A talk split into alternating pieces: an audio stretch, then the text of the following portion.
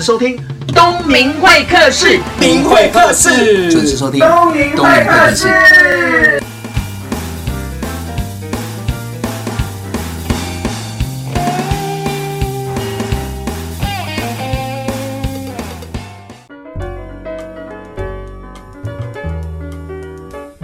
各位听众朋友，大家早，欢迎收听东明会客室，我是主持人王东明。今天呢，我们邀请到一个算是我的好朋友，那他的头衔是雅风维新中医诊所院长陈志佳，但是我习惯叫他中医界的郭富城。我们欢迎中医界的郭富城，志佳你好，好久不见。对，那最近也出了两本书了，哇，你的出书的速度非常的快，写书很累。相信你也有这样的经验吧？呃，对，你说很累，但是你出的速度比我还快。嗯，因为其实我有点强迫症啊。嗯，怎么说？因为既然要做了，我就会用最短的时间把它做好，把它写完。所以我变成说，看诊的过程可能病人进来，然后出去过程可能十秒钟、十五秒钟，我就赶快画面转过去，写个两行、三行这样。我觉得你超厉害的。我还记得我去你的诊所被你看诊的时候。嗯我觉得你们很会善用你的时间，嗯、你还有经营赖族群，还有粉丝页，而且都是自己回赖。对啊，现在带的生活圈带两千三百多个，我知道比我多，我知道你现在用这个也不用这样比较，真的，其实经营这个还蛮辛苦的啦。怎么说？对，因为其实每一个问题都要亲自去回答。嗯。那其实很多问题真的会让你很想要翻白眼。对，我我强调一下哦，哎，为什么要讲翻白眼呢？那，中医界的郭富城哦，陈志佳陈医生很喜欢翻白眼。那他最近在网络一个平台影片非常的火红哦，因为他动不动就是翻白眼。虽然他长得很帅。翻白眼也还蛮帅的、啊，呃，对对对，嗯、但是我一定要跟大家说明一下，陈志佳陈医生最特别的地方，他打破所有大家对中医生的那个刻板的印象，嗯，那个框架全部都打掉。第一个，我觉得他长得很帅，真的很帅啦，嗯、真的。再来就是很亲切，然后再就是在网络上，他的形象啊，他的口条啦、啊，他给人家的感觉都很偶像。但是他本人真的是蛮搞笑的，你也知道，我们大家的偶像就是郭富城嘛。呃，对，对我们怎么认识？我先跟大家说明一下。我觉得很有趣的是，有一天我的脸书粉丝就告诉我说：“哎、嗯欸，那个。”讲师界郭富城，你要不要认识一下中医界的郭富城？然后我就这样子就加了他的脸书，然后就这样两年来这样保持互动。而且听说你刚听到中医界的郭富城的时候，有点咬牙切齿、不可置信的感觉，对不对？呃，我有点后悔，因为当初翻白眼就好。那 那搞不好翻白眼的关键字就是我在用了。现在关键字就是陈志佳。那我先跟大家说明一下，陈志佳为什么可以跟我变成好朋友，是我主动去认识他。我觉得这个人很特别的地方是，他在念书的过程当中，他是念。西医药学博士，对，其实从大学硕士、博士都在药学界这样。对，然后就转到中医。嗯、大家听众朋友有没有觉得很奇怪？一个念西医的，然后突然间转跑道去念中医，嗯、你可以跟大家说一下。哎、欸，第一个哈，因为我觉得念博士念到后来，真的路变得比较窄一点。对对，当然很专精没错，但路变得比较窄。那其实我比较不喜欢这样的感觉，因为我觉得。人嘛，人体其实是个非常奥妙的东西，那路应该要广一点，那看的会比较多。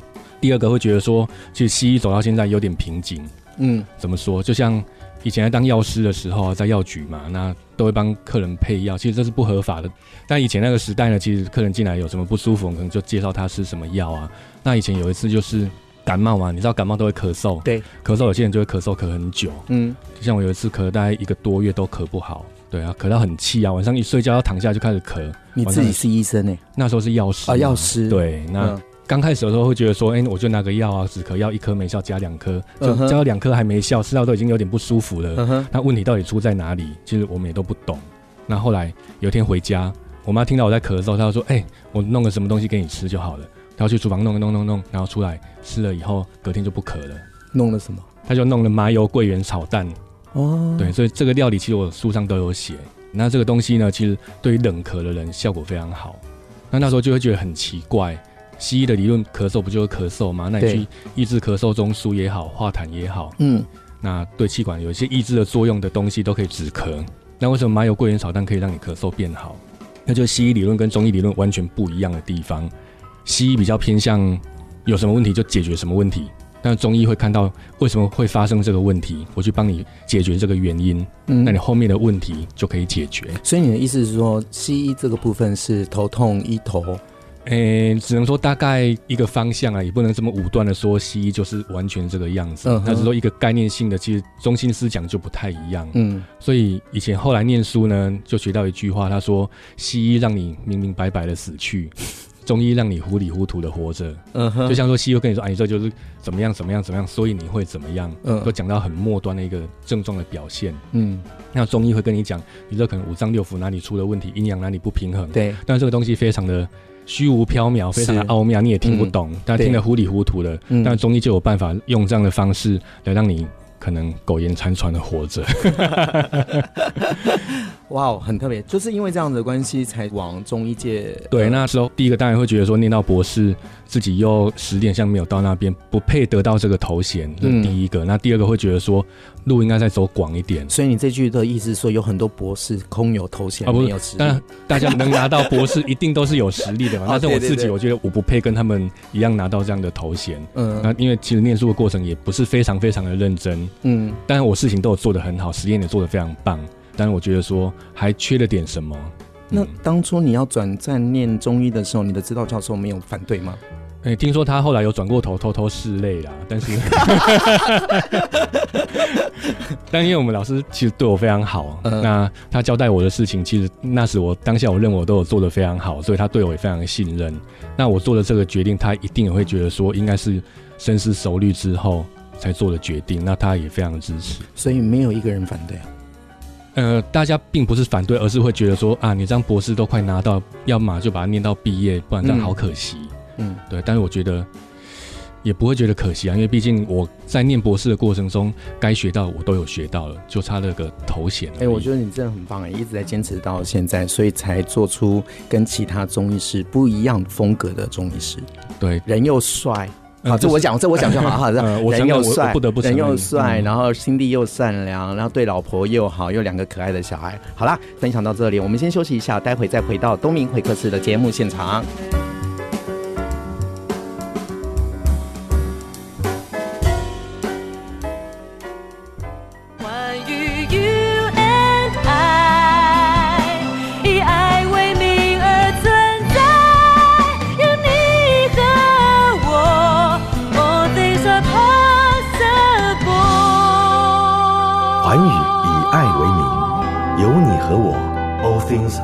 Possible.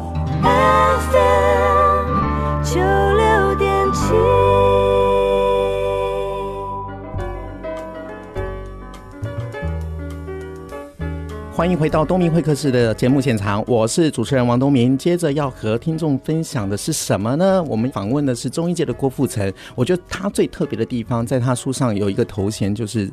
林志玲的家庭中医，而且我去他诊所看诊的时候，他的桌上就摆了一本志玲姐姐的日历，而且还签名。对，而且是亲笔签名，亲笔问候。嗯，好，我知道我没有。你看，好朋友就是这个样子，他也不会帮我拿一份。呃，对，就这样。好，我们刚刚讲到那个中医界的郭富城、陈志佳，在看诊的过程当中，他们原本是药师，然后转战中医师。嗯、那一路上，我想一定有遇到很多的冲突跟瓶颈，但是也因为这样支持下来，你就做出一个跟其他中医生不一样的地方。你可不可以说说你最不一样的地方在哪里？因为其实。应该是回到那个出发点了。嗯，对，你有我的赖嘛？赖的那个 slogan 就莫忘初衷。嗯，对，就是有时候在行医过程啊，当然有很多现实的问题要考量，但是要不断的提醒自己说，当初为什么要走这条路？那最根本的问题就是现代的人越来越不健康了。嗯，对，因为可能很多像我书上也有不断在强调说，现在的医疗环境越来越不好。那医疗环境不好，其实也不是什么制度造成的，而是我们的民众自己本身造成的，其实是环环相扣啦。为什么？你想想我们小时候，呃，你大概三四十年前小时候的时候，嗯，看病是什么样的景象？看病什么样的景象？哦，你可能就没有什么想法，没有什么印象，因为太久了嘛。对，太对，太久了。嗯，对，没有。其实我记得小时候啊，因为我很小很小的时候住在乡下，然后出门就是河流啊、田啊，还可以抓小鱼那个年代。嗯，对。那看病不是那么方便，嗯，那要看病可能阿公要骑着脚踏车载我到小镇上去看，那看了以后呢，回来一定会认真吃药。对，那现在是什么情况？现在人可能走出去就有诊所，嗯，对，那可能头发有点烧焦了就去看医生，对，手指头割到就去挂急诊，嗯哼，对，以前人不会这样啊，所以就医的方便性，就医越来越便宜。那现在民众会怎么样？动不动就去看医生。对，那对自己的健康就越来越不关心，也越来越不知道自己到底发生了什么事。嗯嗯。我觉得这是现在最大的问题。资讯垂手可得啊，但是好像大家也变得不珍惜哦。大家都知道要好好的爱护身体，嗯、然后要早睡。我还记得你那个中医翻白眼的那个视频，然后翻白眼就是说，为什么病人都知道说要早睡啊，嗯、不可以刮痧啦，然后要不要乱吃啊，嗯、但是还是会造反。其实越来越多人不知道这些事情。嗯，因为像昨天来看诊啊，就一个人，他真的非常忙。但是我问他什么问题，他都觉得哎、欸，很像有，又很像没有。就像我问他说，哎、欸，你月经什么时候来？哎、欸，这个月很像有来，那什么时候来？记得忘记了。女生自己月经有没有来不？忙忙到，这个样子，那其实我觉得非常的夸张。那问他说，哎、欸，你最近上厕所顺不顺啊？哎、欸，应该有。那有没有每天上？不太确定，但是我确定今天没上。嗯、真假？啊，所以很多人都越来越不会去关心自己的身体，到底出了什么事？那其实。很多问题啊，你可以从你的生活习惯、饮食习惯去抓到一个来龙去脉，嗯，而不用去问医生。而且像这样的人来问医生，其实一点效果也没有。连你自己都不知道你犯了什么事，我怎么可能会知道嘞？我觉得很有趣哦。刚刚陈医生陈志佳在广播室里面录这个音的时候，我们旁边的助理啊，还有制作人都是女生，一直在频频点头。我想说，现在文明难道真的不知道自己呃最大的问题点在哪里？真的。啊，所以现在人的健康问题也不来自于健保，也不来自于现在的什么残害，而是自己对自己太不好了。所以你有什么样的想法？第一个，我觉得每个人每天要花一点时间跟自己的身体对谈。嗯，像我有时候去演讲，就会说要怎么样照顾自己身体的健康呢？最重要就三个字，哪三个字？观自在。观自在，对，哪个观？心经里面第一句话就观自在菩萨什么什么。对对对对，观就是观想自己嘛。嗯，对，观察自己现在身体处在什么状态，就观自在。好玄哦，很玄。你这样子听众可能听不懂，对，听不懂。嗯、听自己的身体，你怎么听？打就有声。然后就观察嘛，像说你会觉得说，哎、欸，我最近很像下巴长了两颗痘痘。嗯嗯，那以前不会长，为什么现在会长？对。那回想一下啊、哦，我最近可能熬夜。嗯哼。啊，前天又吃了烧烤，喝了啤酒，嗯、就长了痘痘。嗯、所以很清楚的知道，我就是因为熬夜吃烧烤、辣的、油炸的、喝啤酒，造成了痘痘。嗯。那我这个举动。对我身体可能会造成一些影响，那我以后这些行为就少做一点。那结果你如果真的这样做了以后，可能一个礼拜后痘痘消了，也没有再长了，嗯，就代表百分之百元凶就在这里，那就知道你这个人就不适合做这些行为，以后就少做。嗯，那如果说你每次吃、每次喝、每次熬夜都会长痘痘，你又要做这些事，那怪谁？那叫观，那自呢？观察自己啊。哦，观哦，自在，嗯、观察自己。哦、对，哦，原来是这样。我有点尴尬，因为刚好陈志佳陈医生在我对面哦，他看着我的脸，我刚好下巴就长两个痘痘，我在想说他映射 我要好好的早点睡。其实我想，全部的人都应该知道早点睡，可能是晚上十点十一点入寝，这样是对肝可以一个很好的放松排毒。很多人会问说，到底几点睡觉最好？那我是建议十一点到三点睡得越多越好，懂意思吗？不懂不懂不懂，就是。十一点到三点是最好的睡觉时间。嗯，如果说你必须要熬夜工作的人，那我也建议你十一点到三点让自己睡觉，然后要工作就三点再起来工作。你也不要说我熬夜熬到三点再去睡，睡到七点，效果会比较不好。嗯。好，这个这个，我想大家都知道，可是就是做不到，嗯，就做不到啊。因为现在工作的非常繁忙，大家每个人都有智慧型手机哦，好像有一个资讯恐惧症，好像漏了什么，就觉得自己跟不上别人，连我自己都有这种感觉。我知道你有啊。你也有啊，我马上 post 什么，你马上就按赞啊。不过，不过你 post 什么，我也马上按赞。所以好朋友就这样啊。嗯、呃，我觉得很特别的地方是，中医是可以让人家放松，然后调理身体的本质。嗯，那你可不可以跟大家谈谈？因为你有出了三本书了嘛？嗯、那我手上有两本，有一本我觉得最特别的地方是，他讲到花草。嗯。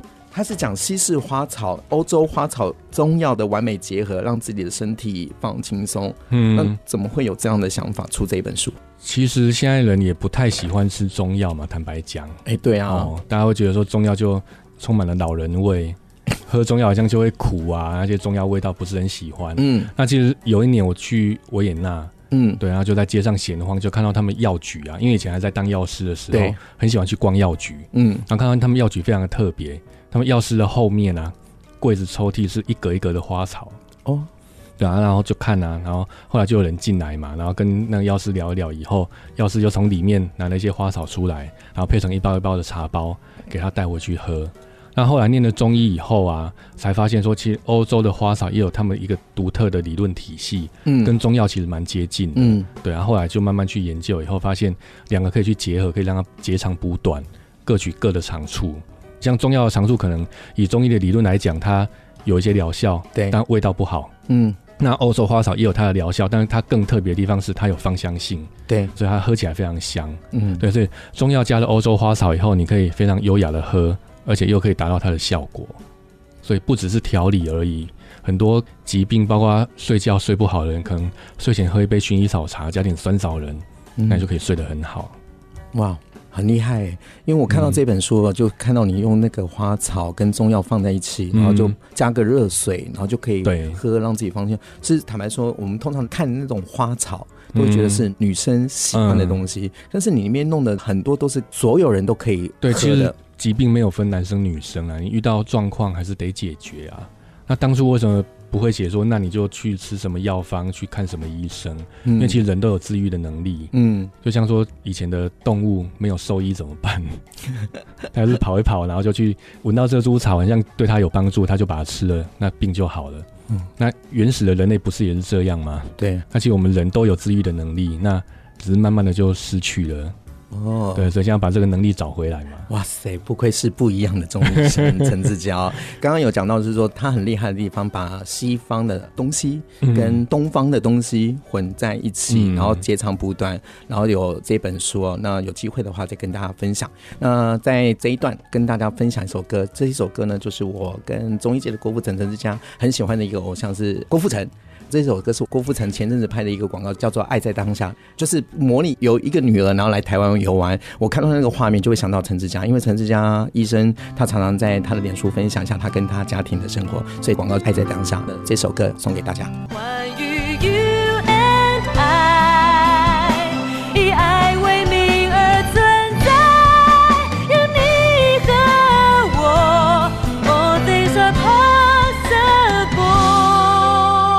寰宇以爱为名，有你和我，All things are possible。FM 九六点七。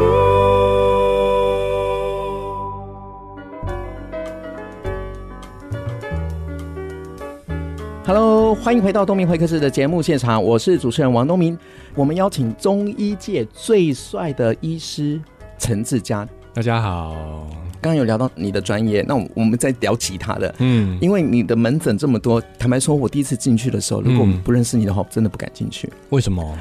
因为你装潢的非常的漂亮典雅，哦、然后满脑子就是，哎、欸，这个是中医吗？嗯，然后第二件事情是，哇塞，这样的装潢一定很贵，就没想到是看老健保。对啊，那你没有先下去领个钱吗？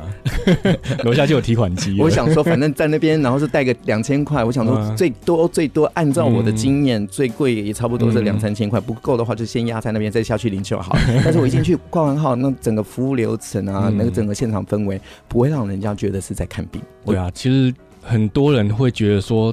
中医就有一个刻板印象，嗯，可能一进去就对人坐在那边针灸啊，对，熏洗啊，嗯哼，对，然后充满了药味啊，粉尘啊，嗯，对，其实大家都不喜欢这种感觉嘛，对，所以我觉得我应该要突破一下，让大家对中医有一个不一样的印象。所以你花了很多的心思在做这些事情，就是要颠覆传统。其实我的目的并不是颠覆，而是觉得说我心中希望的看诊环境是什么样子。嗯，对，我到这个环境我会觉得舒服，那别人来应该也会觉得舒服。所以我把它打造一个像家的感觉。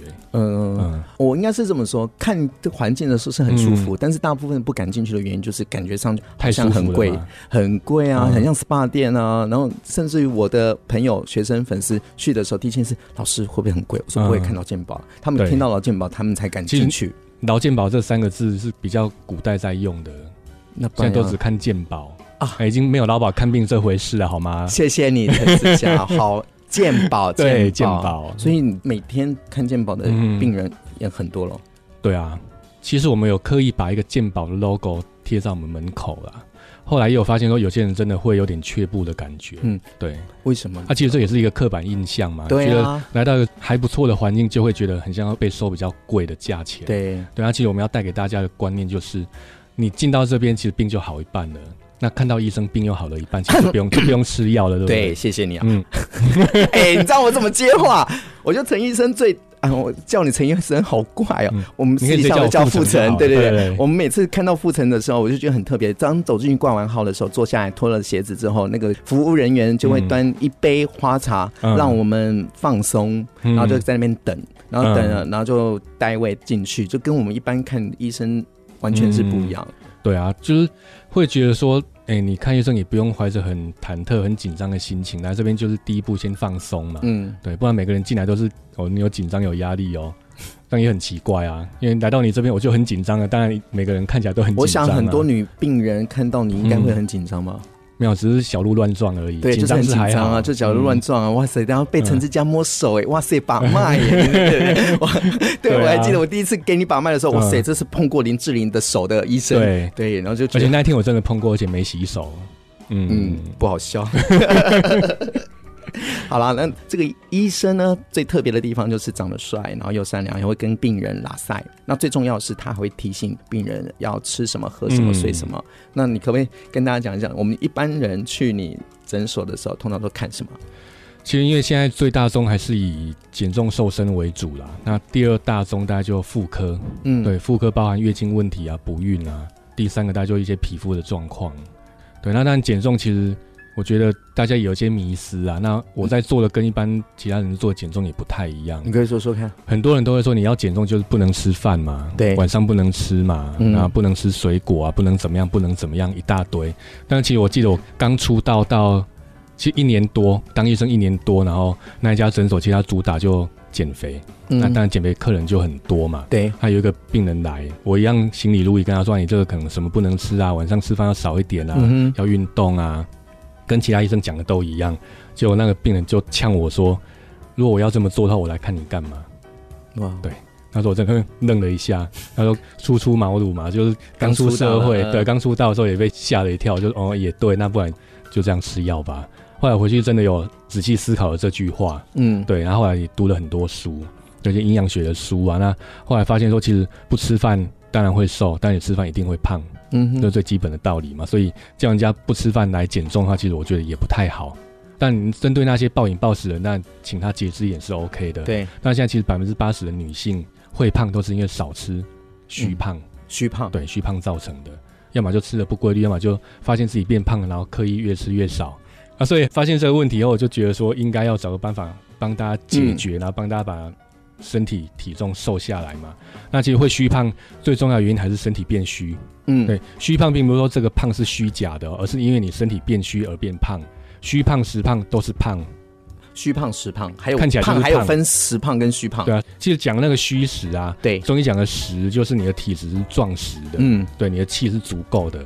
那这种人通常就是吃太多，那种吃香喝辣，每天要吃很多餐那种而胖的。那种肌肉会比较壮实、比较结实一点的人，那种就实胖。嗯，但这占的非常少，因为你发现自己变胖了，有节制的话一定会瘦。对，但另外百分之八十以上的人是虚胖。所谓虚，就是自己的身体的正气虚，气虚掉了嘛，你这个身体运作机能变差了，所以堆了很多垃圾，你吃进去的东西都消耗不掉而胖的人，那这种人很可怜啊，越不吃越不会瘦，嗯，越不吃越胖，然后身体越来越虚，嗯，越来越胖。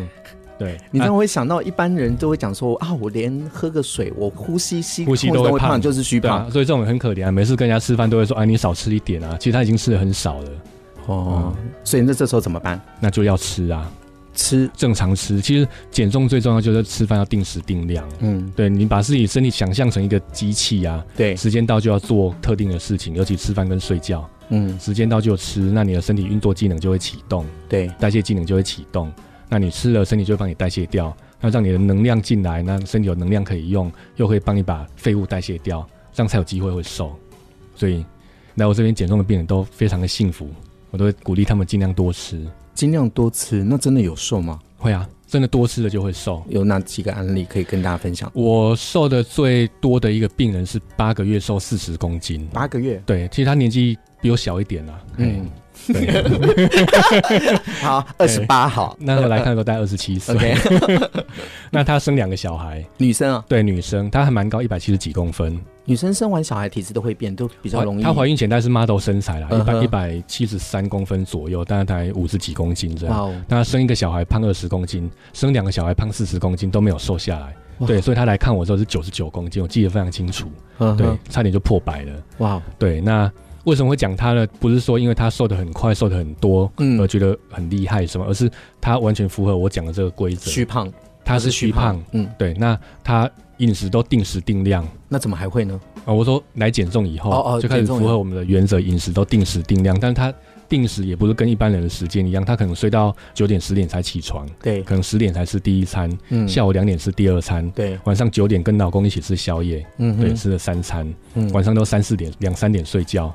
所以你第一件事情就调整他的作息，对，但是我没有要求他一定要调到跟平常人一样，九点早餐，十二点午餐，五点晚餐，嗯，只要他有定时定量就好了。他的量也比较大一点，哦，因为他人高马大的嘛，可能食量比较大，所以一餐可能要吃一碗半的饭啊，两碗饭都有可能。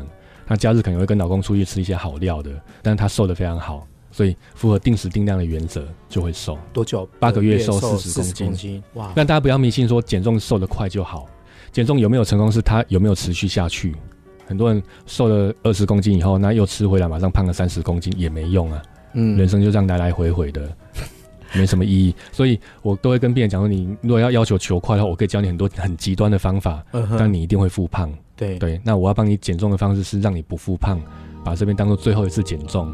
我觉得这样能够维持下去的减重才是好的方法。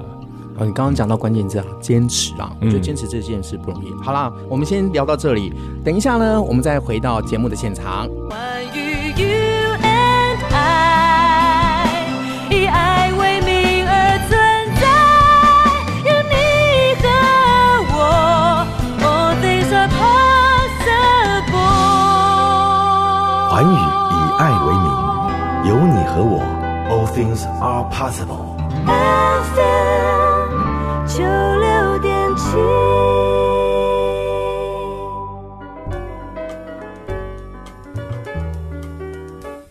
欢迎回到东明会客室的节目现场，我是主持人王东明。刚刚我们听到这首歌呢，是 Coldplay 的《Fix You》。那为什么要点这首歌？其实《Fix You》从字面上来翻译呢，嗯、很好玩，它叫 “fix” 什么意思？固定或修理嘛，嗯，所以我常笑说这首歌叫修理你，嗯，对。那其实它一个很文雅的翻译叫做填补你的心，对。那这首歌非常励志，怎么说呢？因为它歌词写的我觉得很好，每次我低潮的时候就想要听这首歌。你讲到关键了，你会有低潮？会啊，看到你那么优秀，我就觉得啊自己好弱。你少来，没有哎哎，有家庭，有两个小孩，有爱你的老婆，家庭事业都很好，而且又长得帅，嗯、身材又保养的很好，嗯、然后人又贴心。又是一个好老板，那你还有什么样低潮？你知道武侠里面有一个叫独孤求败吗？对，还、啊、没有啦，不好笑。哎、欸，说真的啊，嗯、你的低潮在哪里？会啊，其实一定会遇到很多瓶颈啊。比如说，就像说你看病人，为什么这个病人很像效果没有你预期的好？嗯，或者为什么这个员工又不听话？对，那为什么这件事情我没有办法好好去做？嗯，其实都会有啦。那当然就会陷入一种自己的迷失，自己撞墙在那边走不出来。那我现在反问你哦，嗯，如果再回到以前，你会开诊所吗？嗯、还是给人家请的医师？还是会开啦。为什么？虽然说这条路非常辛苦，嗯，对啊，因为你去开诊所才能够真的去贯彻自己的理念啊。就像说你要给大家一个很好的环境看诊，哦、那你去别人那边上班或许就没机会啊。嗯，对，那去别人那边上班，老板可能就会跟你说，啊，你可能哪些自费要多开一点啊，要多赚点钱啊，对之类的。但是在这边，我们能够依自己的理念去做这些事情，嗯。所以为什么到现在还没赚钱，就是这个原因呢、啊？哎，只是比较慢啦。嗯、但是我想你的口碑一定会传出去了。嗯、而且你看，我觉得你最厉害的地方，除了看诊之外。还有周边的一些公仔啊，没有啦，你最好是 有啦，有签名照啊。他有时候那个 病人女生可能心情不好，他就发签名照，让他回去烧着喝，这样是这样的吗？对，香灰。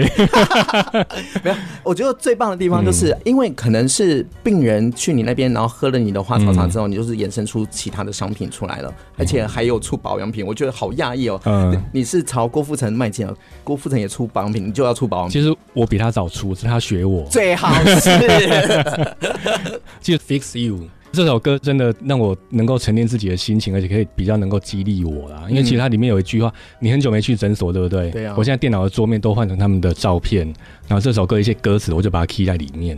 对，它会去轮播这样。因为我每次去，你桌上都是你的那个 Line eight，就是也没有啦，有啦。然后我这要讲一下，那他都说经营粉丝很轻松，可是我觉得他很厉害的地方，就是在那个地方，在他的诊间里面，然后开了电脑，然后随时在看诊病人跟病人的交替过程当中，他就马上回复，那打字速度也非常的快，我觉得很棒。而且你的三餐也真的蛮正常的哦。对啊，因为我记得我有一次五点五十五分看诊，然后我记得那个护士小姐，她就告诉我说，可能要再等等。我说为什么要等？她说因为我们中医生陈志佳在吃饭。我说好吧，既然是好朋友，当然吃饭就不要去打扰，就在外面。我觉得不容易哦。我作息算还蛮规律的啦。嗯，对。那你对自己有什么期待？就当然希望能够把这些健康的理念带给每一个听众，每一个来看诊的人。嗯，其实健康是一个观念，不是一个绝对值。那只要照着这个观念去做的话，其实身体就会越来越健康。这个观念是什么？其实很简单，就跟着太阳公公作息就对了。OK，因为秋冬要到了，那我想现场有很多的朋友就是手脚冰冷啊，你有什么样的提醒，告诉大家怎么样就随手可以保养自己？如果说你到秋冬，秋天第一个会干燥，冬天第二个会寒冷嘛。嗯，那如果你比较容易干燥的人，可以多吃一些木耳、木耳、莲子、百合这一类的东西。那到冬天，如果容易手脚冰冷的人，可以吃一些姜类的东西。姜，对，你书上有讲到它是穷人的人参，穷人的人参，那怎么吃？整个吃吗？对，你任何料理里面，你要切片来泡姜茶也可以啊，哦、或者说你要煮鱼汤、煮肉片汤，加点姜丝，可以多加一点。嗯，好，所以多吃姜对身体是好的。对，没错，可以让自己尤其在秋冬，秋冬。嗯、OK。今天的节目也接近到尾声了，真是时间过得非常快啊！中医界的郭富城陈志佳医生，希望有机会再次访问他。谢谢听众朋友的收听。今天邀请到我的好朋友中医师陈志佳。